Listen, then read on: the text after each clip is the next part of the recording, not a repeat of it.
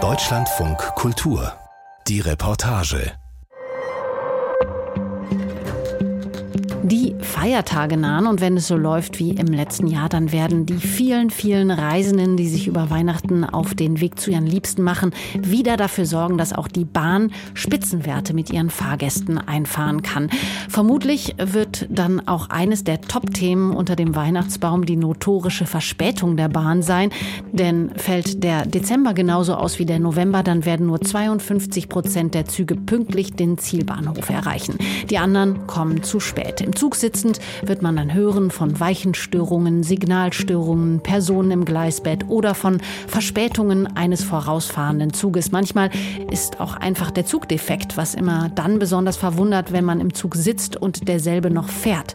Die Liste der möglichen Gründe für Verspätungen, die ist auf jeden Fall sehr lang. Die Frage ist nur, warum schafft die Bahn es nicht, dieser Probleme Herr zu werden? Das hat unser Reporter Martin Reischke untersucht in dieser natürlich besonders schönen Podcast-Folge für ihre nächste Reise mit der Bahn. Ein sonniger Herbsttag am Berliner Hauptbahnhof. Der ICE 994 aus Frankfurt am Main ist gerade auf Gleis 12 eingetroffen, pünktlich um 12.29 Uhr. Menschen mit Koffern und Taschen steigen aus dem Zug, strömen zu den Rolltreppen und verlieren sich im Bahnhofsgebäude. Hinten am Gleis steht ein unscheinbarer Mann mit schwarzer Jacke und einer roten Kappe. In der Hand hält er einen kleinen braunen Rucksack.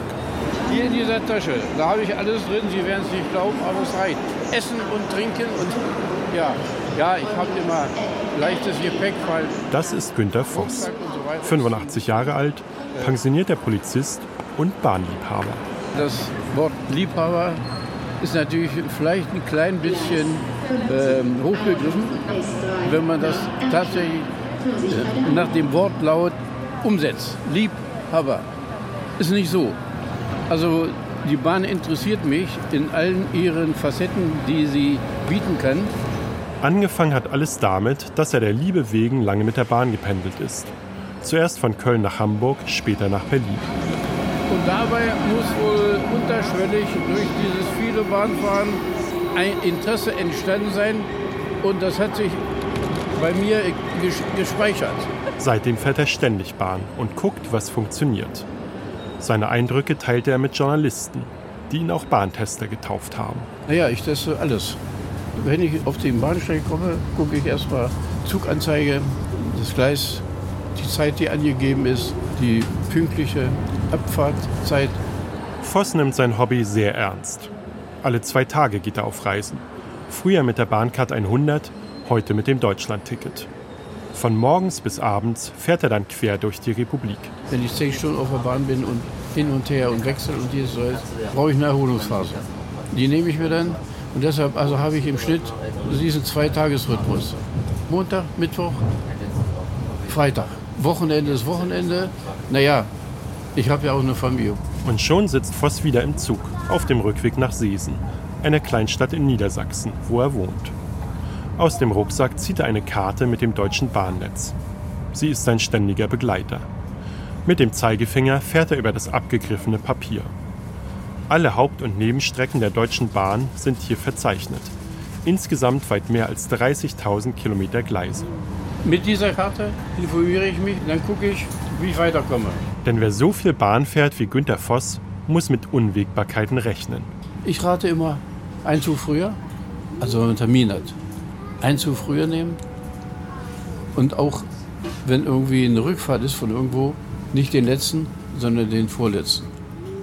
Weil der letzte könnte ausfallen und dann, dann steht man auf dem Bahnhof. Ne? Ja, und was jetzt? Ne? Ja, Hotel? Nee, Hotel gibt es hier nicht. Ja, aber da war doch, sind da vorhin da vorbeigefahren. Ach, das Hotel meinen Sie? Ja, die machen um, um 10 Uhr. Ich sage, um 10 Uhr Schluss, ist dunkel. Voss ist ein genauer Mensch. Fehler ärgern ihn aber sein Verhältnis zur Bahn ist abgeklärt. Überraschungen erwartet er keine mehr. Ich nehme sie so hin, wie sie sich mir bietet. Auch mit den Unvollkommenheiten oder mit den Unzufriedenheiten. Das berührt mich also nicht mental. Meistens jedenfalls nicht. Neulich zum Beispiel wollte er an die Nordsee, nach Wangerooge. Die Reise war minutengenau geplant. Aber schon in Hannover fuhr der erste Zug nicht. Und als der nächste endlich kam, wartete er im niedersächsischen Uelzen vergeblich auf seine Verbindung. Was habe ich gemacht? Was meinen Sie? Ich bin im nächsten Zug und bin zurück nach Hause gefahren. Meine Frau sagt, du kommst schon? Ja, sag ich. Zwei Züge sind ausgefallen. Und da ist der ganze Plan hin. Weichenstörung, Signalstörung, Schaden an der Oberleitung, Verspätung aus vorangegangener Fahrt. Günter Voss kennt die Durchsagen der Bahn, wenn ein Zug nicht dann fährt, wenn er fahren soll. Aber Voss, ganz Bahntester, bleibt auch da immer skeptisch. Die Bahn ist manchmal gar nicht in der Lage, den Grund anzugeben. Oder sie, sie scheuen sich vor der Wahrheit. Die würden also niemals sagen, ein Triebzug, der Antrieb äh, fällt aus. Das können sie nicht sagen. Die können nur sagen, die Lok stand nicht zur Verfügung. Ja, und so sind alle Ausreden von der Bahn aus meiner Sicht. Tatsache ist, im November diesen Jahres war die Deutsche Bahn so unpünktlich wie schon lange nicht mehr. Nur etwas mehr als die Hälfte aller Züge im Fernverkehr kam pünktlich ans Ziel. Das heißt, sie hatten weniger als sechs Minuten Verspätung. Im Nahverkehr ist die Situation besser. Aber woran liegt das notorische zu spät kommen? Die Suche nach den Gründen ist nicht ganz einfach. Denn die Deutsche Bahn ist vorsichtig gegenüber Journalisten. Sie kennt die Stimmung im Land und fürchtet sich vor dem nächsten hämischen Beitrag über ihre Arbeit und die angeblich schlechte Stimmung im Unternehmen. Also gibt es Regeln. Bei allen Gesprächen mit Bahnmitarbeiterinnen und Mitarbeitern ist ein Vertreter der Pressestelle der Bahn als stiller Begleiter mit dabei, der darauf achtet, dass kein Mitarbeiter vor dem Mikrofon zu laut flucht oder über Kollegen schimpft, was aber nur selten passiert.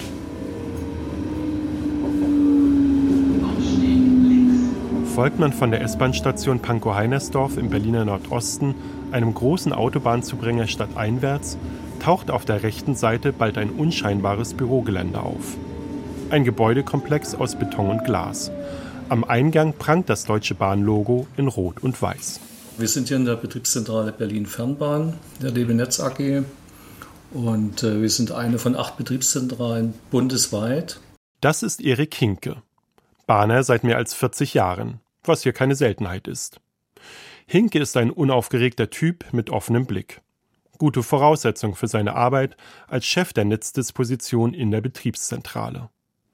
Hinke zeigt auf eine große Karte an der Wand seines Büros. Also wir decken den Bereich, können Sie hier drüben so schön sehen, Berlin-Brandenburg, Teile von Sachsen-Anhalt und auch Mecklenburg-Vorpommern. Von der Insel Rügen bis nach Cottbus erstreckt sich Hinkes Arbeitsgebiet. Etwa 400 Männer und Frauen sind hier rund um die Uhr damit beschäftigt, täglich etwa 4500 Züge zu disponieren und zu koordinieren, also in einer sinnvollen Reihenfolge fahren zu lassen. ICEs und ICs genauso wie Eurocities, Regionalbahnen und Güterverkehr. Von ihren Büros aus stellen sie die Signale und Weichen an den Strecken ein, oft hunderte Kilometer von ihrem Arbeitsplatz entfernt.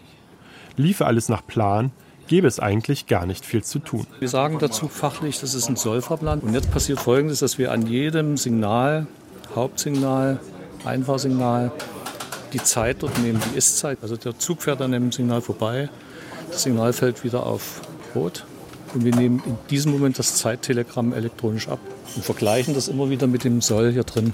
Und dann haben wir die Abweichung vom Fahrplan. Weil der Ist-Fahrplan fast nie dem Soll-Fahrplan entspricht, haben Hinke und seine Kollegen meistens viel zu tun. Wie ein Verkehrspolizist an der Kreuzung beim Ampelausfall den Verkehr regelt, ordnen sie die Züge bei Problemen und sorgen so dafür, dass sie trotz Schwierigkeiten im Netz schnell an ihr Ziel kommen. Wenn Hinke ein paar Schritte weiter Richtung Ausgang geht, steht er vor einem großen Bildschirm. Die Deutsche Bahn nennt ihn Leitmonitor Betriebsqualität.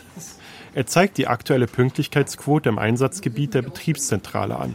Sie ist deutlich besser als der bundesweite Durchschnitt. Güterverkehr ist immer ein bisschen schwächer, aber die Produkte sind heute relativ gut, weil das Stimmungsgeschehen heute auch relativ gering ist. Es ist früher Nachmittag und Hinke ist vorsichtig optimistisch. Aber der Tag ist noch nicht zu Ende. Ja, also es geht bis 24 Uhr und dann müssen wir gucken, haben wir abgeschlossen. Wie fühlt es sich für Erik Hinke an, für einen Konzern zu arbeiten, den viele Kundinnen und Kunden wegen seiner Unpünktlichkeit regelrecht hassen? Hinke gibt eine diplomatische Antwort.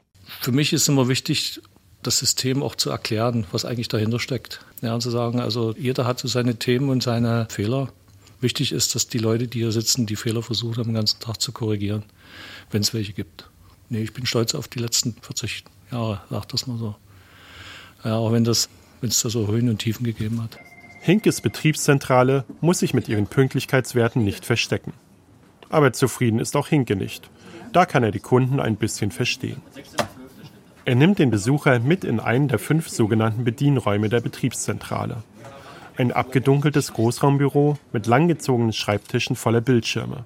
Auslegeware schluckt die Schritte. An einem der Tische sitzt Iris Schlegel. Kurze dunkle Haare, müder Blick. Bei mir klingelt ununterbrochen das Telefon. Wir kommen nicht mehr hinterher. Trotzdem ist Schlegel aufgeräumt und freundlich. Als Zugkoordinatorin kümmert sie sich um die richtige Reihenfolge der Züge, damit der Bahnverkehr fließen kann. Auf ihrem Schreibtisch stehen zwei Tastaturen, drei Telefone und zehn Bildschirme. Gerade gibt es Probleme mit dem RE5 auf der Fahrt von Berlin nach Stralsund. Schlegel schaut auf einen der Monitore. Da steht Blockstörung zwischen Neustrelitz und Blankensee. Und der erste Zug ist auf Sicht gefahren. Da gibt es eine betriebliche Mitteilung für, da gibt es einen Grund für. Das muss ich alles hinterlegen, muss den Stoffer nachher auch weiterführen. Blockstörungen sind für ihre Schlegel Alltag. Man könnte auch sagen, es gibt Schwierigkeiten auf der Strecke. An einer Zugstrecke stehen viele Signale. Sie zeigen dem Lokführer, ob er halten muss oder fahren darf. Und wenn ja, wie schnell. Die Strecke von einem Signal bis zum nächsten ist ein Block. Damit es keine Unfälle gibt, darf pro Block nur ein Zug unterwegs sein. Ist der Block besetzt, schaltet das vorherige Signal auf Halt. Wird er wieder frei, springt das Signal auf Fahren. Manchmal aber funktioniert das System nicht richtig. Dann gibt es eine Blockstörung. Und ein Techniker muss raus und überprüfen, wo es hakt. Für die Fahrgäste heißt das Verspätung. Etwa weil der Zug nur auf Sicht fahren kann. 13. Für die Störung in Neustrelitz, da hat mich DB Regio angerufen. Die nehmen da jetzt die Züge runter also die machen einen Ausfall, einen Teilausfall zwischen Neubrandenburg und Neustrelitz, um die Strecke zu entlasten, weil durch die Störung brauchen wir viel, viel länger Zeit. Und dadurch tauchen halt diese Verspätungen auf. Und um die nächsten Züge planmäßiger zu fahren, hat die DB Regio dann entschieden, dann fahren wir einen Zug halt nicht mehr, aber dafür den nächsten, wenn es geht, planmäßig. Auch Schlegel nervt es, wenn Züge Verspätung haben. Vor allem aber bedeutet das für sie viel Arbeit. Zum Beispiel einen Zugausfall zu dokumentieren, damit die nächsten wieder pünktlich sind. Das ist nämlich ein Grundproblem beim Schienenverkehr. Verspätungen sind ansteckend. Fährt ein Zug nicht pünktlich, verstopft er die Strecke und sorgt dafür, dass auch die nächsten nicht rechtzeitig weiterkommen. Es gibt Stau auf der Schiene. Damit Blockstörungen und andere Hindernisse erst gar nicht auftreten, gibt es Menschen wie Carsten Oelsch. Der jungenhaft wirkende mit 30er leitet den Netzbezirk Rummelsburg. Gerade inspiziert er den Rechnerraum eines Stellwerks. Er kümmert sich um die Gleise im Osten von Berlin, betreut etwa den Streckenabschnitt der wichtigen Verbindung vom Berliner Hauptbahnhof Richtung Polen auf dem Berliner Stadtgebiet. In dem Bereich bewegen sich meine Techniker und ich dann und sorgen dafür, dass die Signale weichen immer ordnungsgemäß funktionieren. Sagt Oelsch. Er ist eher durch Zufall zu seinem Beruf gekommen. Die Deutsche Bahn hat ihm vor 20 Jahren einen Ausbildungsplatz angeboten. Oelsch hat zugegriffen. Heute identifiziert er sich mit seinem Arbeitgeber. Das öffentliche Bild der Bahn ärgert ihn. Das große Problem für Außenstehende ist natürlich die ganze Komplexität unseres Systems zu erkennen. Dementsprechend fühlt man sich, wenn es plakativ wird, natürlich ungerecht behandelt, weil es einfach ganz viel Arbeit dahinter steckt, hinter den Kulissen, dass so ein Zug wirklich pünktlich von A nach B kommt. Das sehen die Leute nicht. Weil wir tun 24-7 uns natürlich reinknien, dass das ganze System funktioniert und da ist schon nicht so die Wertschätzung da. Wobei wir intern natürlich schon stolz auf unsere Arbeit sind. Da ist so eine kleine Diskrepanz.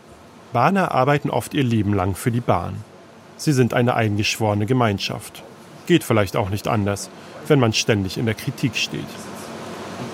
Im Netzbezirk von Carsten Oelsch liegt das ESTW Rummelsburg. Die Abkürzung steht für elektronisches Stellwerk.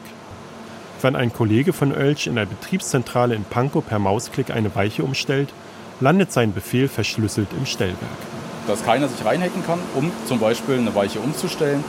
Weil das Schlimmste für uns wäre natürlich, wenn sich über eine Fahrstraße, wo ein Zug drüber fährt, eine Weiche drunter umstellen könnte. Das Stellwerk selbst ist ein menschenleeres Gebäude zwischen den Gleisen voll surrender Hochleistungsrechner. Nur Carsten Oelsch und seine Kollegen schauen regelmäßig vorbei, ob alles ordnungsgemäß funktioniert. Außerdem überprüfen sie die Gleise und Signale. Wir haben unsere Fristen, es ist alles übers Jahr genau getaktet, wann was angeschaut wird. Und dadurch kriegen wir auch einen guten Überblick über die Anlagen. Oelsch will zeigen, wie seine Techniker arbeiten. Bei einer Inspektion haben sie schon vor Monaten einen Verschleiß an einer Weiche festgestellt.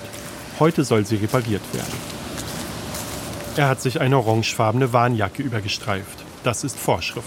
Der Bereich ist auch gesperrt für Zugfahrten, also da kommt jetzt auch kein Zug, weil durch die Baumaßnahme ist der ganze Bereich gesperrt. Aber trotzdem ein bisschen gucken. Dann erreicht Oelsch die Stelle, an der die Weiche repariert wird. Drei Männer in orangener Arbeitskleidung stehen auf den Gleisen. Schraubenschlüssel und Akkuschrauber liegen im Gleisbett. Moin, moin. Einfach weitermachen. Einer der drei ist Philipp Desens, den man schon von weitem an seiner orangefarbenen Mütze erkennt. Die Reparatur ist fast fertig und Desens bester Laune. Gerade hat er zusammen mit seinen zwei Kollegen den Verschluss der Weiche ausgetauscht. Ein langes Gestänge, das den beweglichen mit dem festen Teil der Schiene verbindet. Durch die ständige Nutzung war das Teil verschlissen. Nun will Desens prüfen, ob die neue Stange richtig sitzt. Ähm, wir machen jetzt mal einmal kurz ankurbeln und dann machen wir sie noch mal eine halbe Umdrehung kürzer. Desens Kollege stellt die Weiche per Handkurbel um. So reicht. Und dann machst du erstmal die Seite wieder Endstellung. Dann messen wir erstmal, schreibe ich auf. Auf einem Zettel notiert sich Desens die Messwerte. 55. Das ist schön. Die Bedeckung werden wir wahrscheinlich irgendwas eine 50 oder so haben jetzt. Dann ruft er die Betriebszentrale an, lässt die Weiche von einem Kollegen in Pankow per Mausklick bewegen. Die Weiche bewegt sich ein Stück vor. Desens ist zufrieden. Die Weiche funktioniert wieder einwandfrei. Alle 25 Jahre wird sie komplett ausgetauscht. Auf viel befahrenen Strecken wie der Route von Berlin Richtung Polen, aber auch öfter. Denn wenn Metall auf Metall trifft, kommt es unweigerlich zu Verschleiß. Die Arbeit hört nie auf. In der Pankower Betriebszentrale warten schon die nächsten Probleme. Schläge. Zurück am Schreibtisch von Zugkoordinatorin Iris Schlegel. Das viel. Das stürzt hier alles auf einen ein, ja. Kaum ist eine Störung behoben, taucht schon die nächste auf. Ja, Schlegel nochmal. Herr Ladisch, Sie hatten mich zurückgerufen, ne? Ich, hier ist der Teufel los.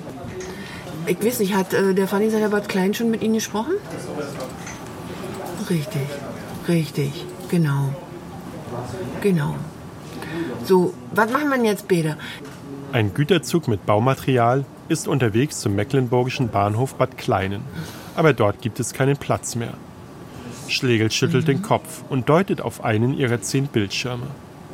Dort sind die Gleise des Bahnhofs mit Strichen dargestellt. Darüber stehen kleine Zahlen. Diese Nullen bedeuten, dass die Gleise alle nicht für mich da sind. Die sind alle gesperrt und durch Baumaßnahmen besetzt. Ich kann die alle nicht nutzen, die Gleise. Und jetzt muss ich mich darum kümmern, was aus diesem Zug wird in Bad Klein.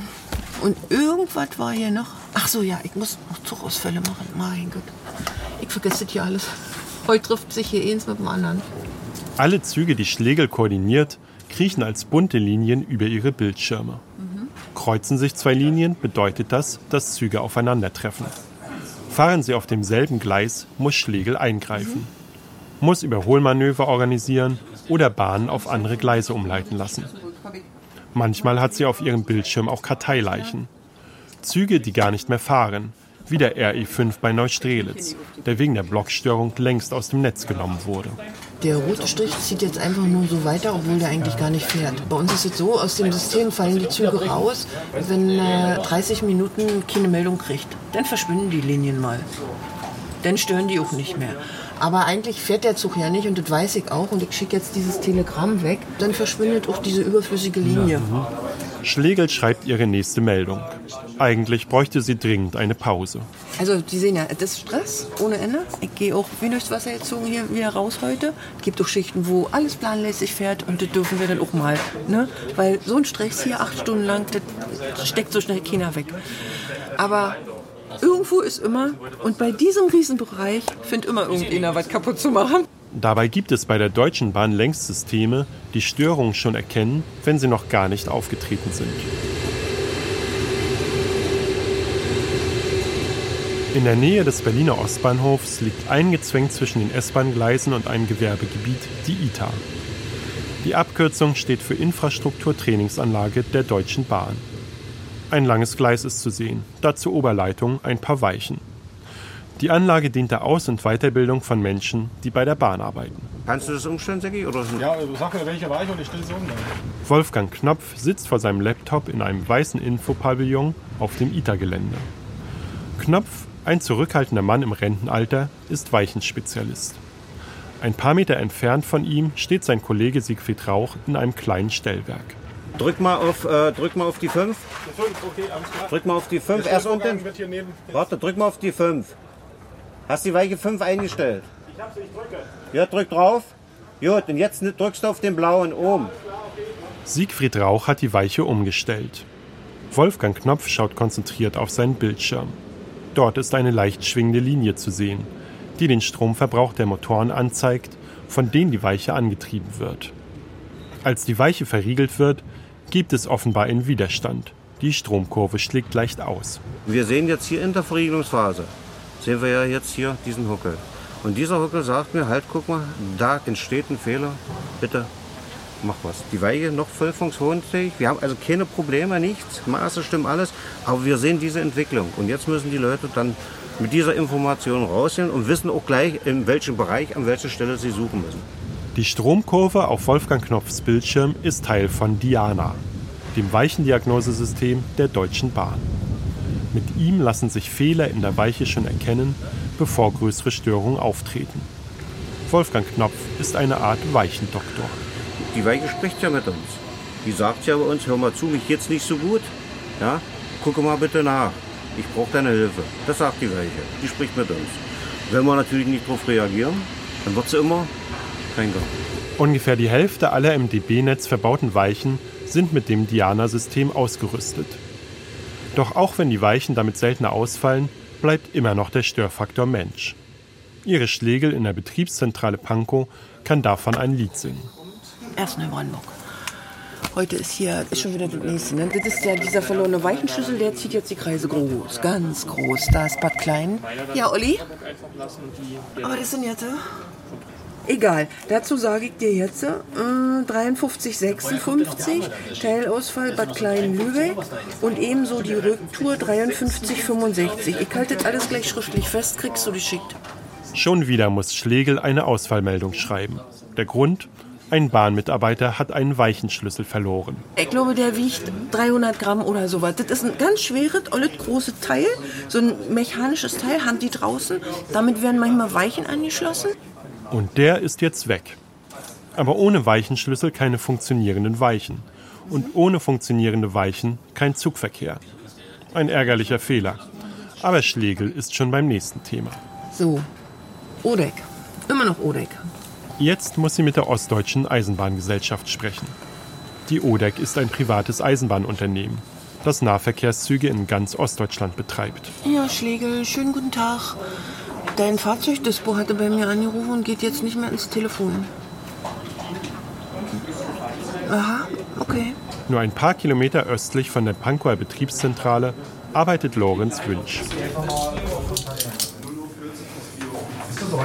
Herzlich willkommen in der Kollegenstelle. Der schmale, freundliche Mann Anfang 30 leitet das Betriebsmanagement bei der ODEC. Die Leitstelle sieht aus wie eine sehr kleine Version des Bedienraums in der Betriebszentrale Pankow.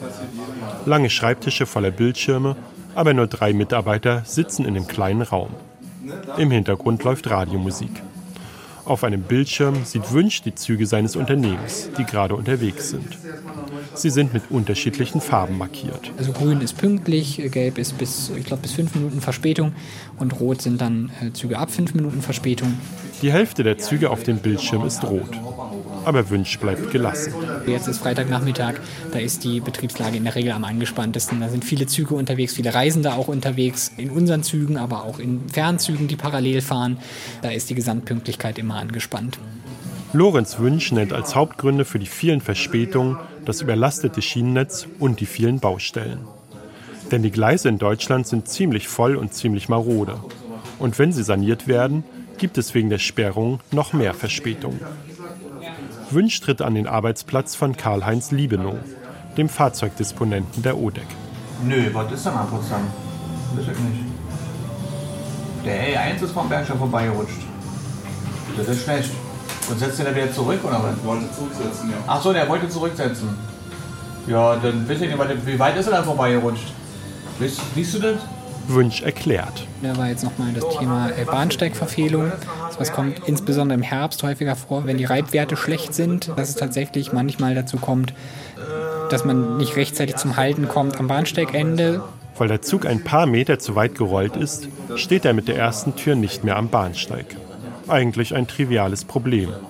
Aber so einfach ist es nicht. Der betreffende Triebfahrzeugführer hat bei DB Netz den Antrag gestellt, nochmal kurz zurückzufahren, damit eben alle Türen genutzt werden können und der Fahrgastwechsel normal stattfinden kann. Aber kann der Zug nicht einfach spontan zurücksetzen? Lorenz Wünsch guckt entgeistert.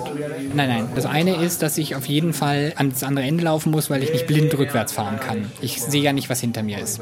Anderer Vorschlag. Wie wäre es, wenn ein Bahnhofsmitarbeiter den Zug einweisen würde? Wieder schüttelt Wünsch den Kopf. Nee, weil unsere Züge sind ja bis zu 200 Meter lang. Wenn der hinten Stopp ruft, höre ich das ja vorne nicht. Und schon ist der nächste Zug verspätet. Zurück in der Betriebszentrale Pankow bei Iris Schlegel. Die muss erst einmal tief durchatmen. Der Stress nimmt einfach kein Ende. Wir haben auch mal eine Schicht, wo nicht so viel ist. Und es kann auch sein, dass in der nächsten Stunde hier gar nichts passiert. Aber das ist völlig normal hier. So ist es. Dafür sind wir da. Genau dafür. Ad hoc passiert was und dann müssen wir ackern. Ich muss da rangehen. Es gibt aber auch für Schlegel Erfolgserlebnisse. Ach, sehr schön. Und, und, und Bad Klein-Problem ist gelöst. Ja, der Fahrdienstleiter hat die Telefonnummer der Telegram angerufen und der hat ihm dann weitergeholfen. Zumindest um den Güterzug mit Baumaterial muss Iris Schlegel sich nicht mehr kümmern. Sie hat ja auch so schon genug zu kämpfen. Naja, der verlorene Weichenschlüssel ist ja auch eine Störung. Dann haben wir Blockstörung gehabt. Mehrere Blockstörungen. Dann habe ich noch eine BÜ-Störung übernommen. Ein Bahnübergang ist gestört. Wenn man Iris Schlegel etwas länger über die Schulter schaut, beschleicht einen das Gefühl, dass es fast an ein Wunder grenzt, dass die Züge überhaupt fahren und sicher ans Ziel kommen.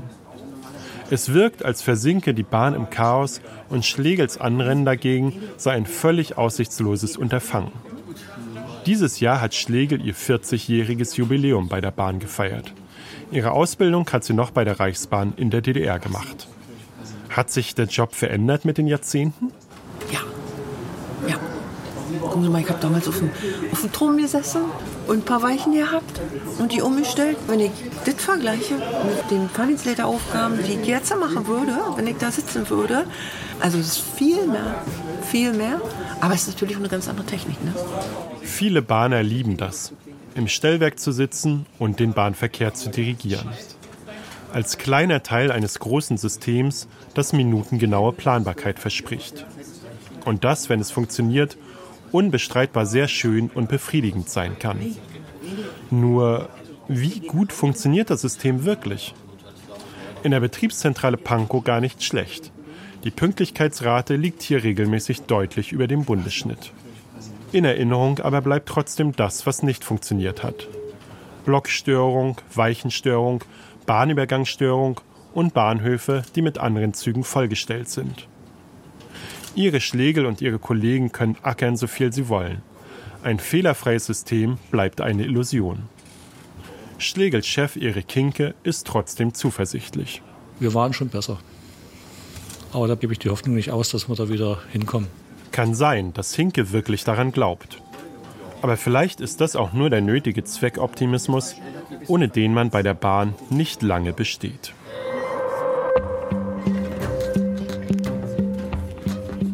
Ja, und ein bisschen Optimismus, aber auch eine gute Portion Pragmatismus, das wünsche ich Ihnen auch, sollten Sie über die Feiertage mit der Bahn reisen. Und da sei Ihnen dann gleich auch nochmal unser nächster Podcast ans Herz gelegt. Da sind wir nämlich wieder mit der Bahn unterwegs, allerdings dieses Mal aus purem Vergnügen. Da reisen wir nämlich mit dem Canadian quer durch Kanada auf der nach der transsibirischen Eisenbahn längsten Bahnstrecke der Welt. Für heute war es das hier. Ich bin Katja Bigalka und ich danke Ihnen fürs Zuhören. Tschüss und machen Sie es gut.